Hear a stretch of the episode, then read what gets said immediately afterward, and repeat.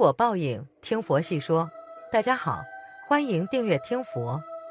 在古代有一门奇术，只在盲人之间流传。传说学会它后，通过触摸骨头，便能直接判断一个人的前世今生。摸骨算命起源于中国历史上最神秘莫测的隐圣鬼谷子。骨算命不需要生辰八字，他只通过触摸骨头，便能直接判断一个人的前世今生。其次，只要我们对应称骨算命表，自己就能给自己算命。但摸骨算命必须得是精于此术的人才能算得准，且深谙此术法者大多是盲人。在台湾新竹县关西镇提起徐兴杰，老一辈的都知道，就是那个帮蒋经国摸过骨的。五十多年来，街坊里流传了太多关于他和名人的故事。也让关西摸骨成为台湾传奇。三岁失明的徐兴杰，不到二十岁就以摸骨为生。如今的他已经七十六岁了。一开始他是免费替人摸骨，逐渐建立断命灵验的口碑。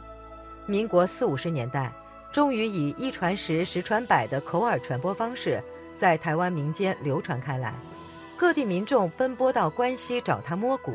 极盛之时，前总统蒋经国也被吸引上门，造就徐兴杰事业的另一波高峰。坊间流传，蒋经国尚未掌政之前，有一天路过关西，看见有个地方人潮聚集热闹，便随口询问了一句怎么回事。德系是徐兴杰为人摸骨后，蒋经国默不作声。后来他轻车简从地登门造访，徐兴杰一摸到蒋经国的手掌。随即离开座位，鞠躬说：“原来是贵人驾到。”蒋经国随即支开他人与徐兴杰密谈。还有人说，前台北市长高玉树决定要参选之前，面对当时执政的国民党诸多钳制，不免有些犹豫。后来找徐兴杰摸骨谈过之后，才下定决心参选到底。此外，民国六十年代，不少台湾当红的影歌巨星。也都来找徐兴杰摸骨。弟弟徐兴武说，他印象最深刻的是数十年前的一位警政首长，每天早上都派汽车把他大哥载到桃园火车站附近的大秦纺织厂一间宿舍里，找来许多人来让他大哥摸骨，傍晚再把大哥载回关西家里，整整持续了一星期。徐兴武说，曾有精通哲学、命理学的台湾知名学者，为了测试他大哥的真实功夫。亲自跑八趟，学者伸出自己的手掌让徐兴杰摸骨，但每次都由不同的陪伴者开口提问。这样到了第八次，徐兴杰直接挑明告知对方：“你已经来八次了，并将对方前几次登门的日期一一说出来。”这番功夫的展示，当场让对方心服口服。虽然坊间对摸骨者的铁口直断和灵验有诸多的揣测之词。但徐家人认为，徐兴杰的天资加上厚实的命理学基础，以及为客人保守隐私的职业道德，才是徐兴杰建立关系摸骨口碑的主因。徐兴杰摸骨的职业守则是，即使对亲近的家人，也从不透露他帮哪些人摸过骨。不过，也许是名声响亮而招忌，偶尔也有对他不利的传闻。徐兴杰三岁时，是因为出麻疹发高烧。又被误为营养不良，以致延误治疗而失明，但仍跟随祖父清末秀才徐开禄学习汉文，熟读四书五经、易经及命理学。十七岁向关西街上小有名气的摸骨师蓝鼎奎学艺，只花了三个半月就出师。出师后，徐兴杰开始在父亲徐家旺的镇长宿舍免费帮人摸骨。后来有人建议收费。就从一元、二元开始，也让人家随意包个意思意思的红包。他还透过听收音机学英语，虽然不懂文法，但知识度大开之后，竟可以直接和外国客人对话。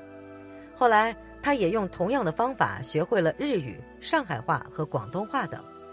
徐兴武还记得，台湾光复初期，民间普遍生活穷困，民众上门求助的事务繁杂，大都也都攸关生计。例如，要维持家计的儿子当兵去，没钱买米的民众有时会带着米袋向父亲求助。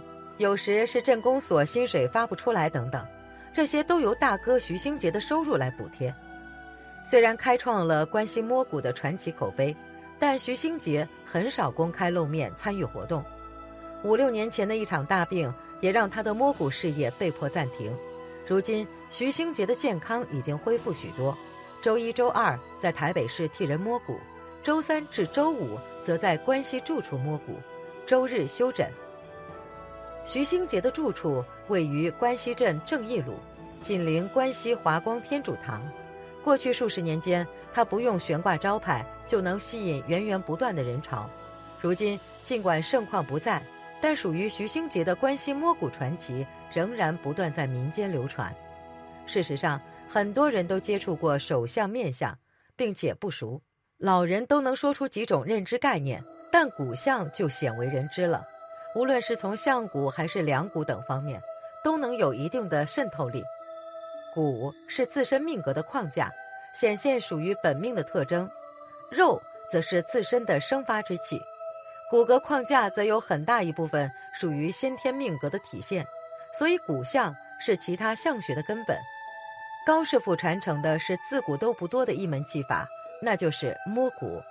老人早年家庭是大户，虽然天生盲人，但是祖父还是给他请来先生，硬是背会了许多文章。老人常教人多读蒙书，比如《三字经》《增广贤文》《朱子家训》。他说。这些书为啥叫蒙学？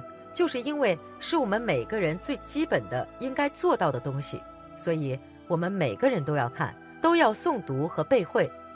老人家最推崇朱子家训，并且身体力行地按照这本书教导的去做去生活。他家住在偏远农村一个小村庄上，靠最北边几乎没有别的人家的地里是他的宅子，三间瓦房一个小院儿。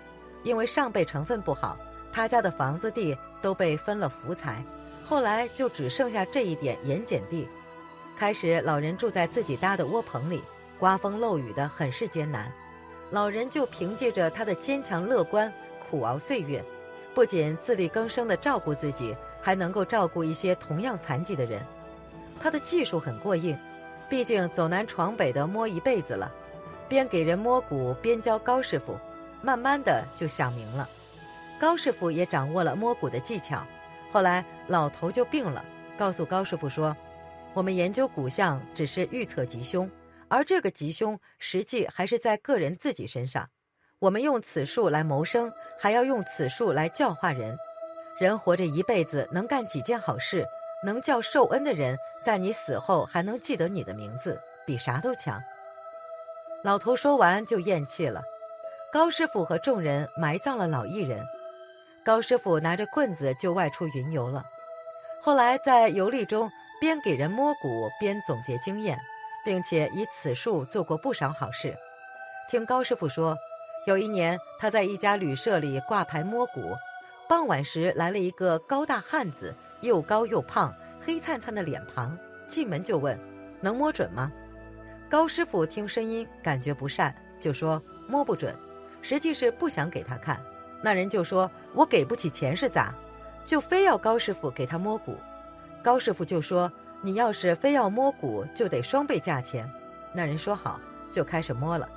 摸了一会儿，高师傅就告诉那人：“说实话，你是个囚徒，最近刚释放的，但是最近你还要进去。”那人心里很吃惊，就问为什么。高师傅摸了摸颈椎那里，就告诉那人说：“你这两天想干个事儿。”这个事儿要是干了，就得进去。话一说完，那人扑通就跪下了，央求高师傅给指点迷津。高师傅说：“听我话，你就走吧，越远越好。”那人彻底服气了，自己说出了事情的原委。这个人果然是刚出来，回来一看家里媳妇跟别人好了，就寻思着要解决俩人，正是犹豫不决，却全被高师傅摸骨知晓了。所以身心是刹那变化的。一个念头，身心世界也在随之微细变化，摸骨就能摸出这个变化，所以起心动念，鬼神皆知。那人听话，就放弃了杀人念头，远走高飞了。高师傅摸骨，一言救了三命，功德无量啊！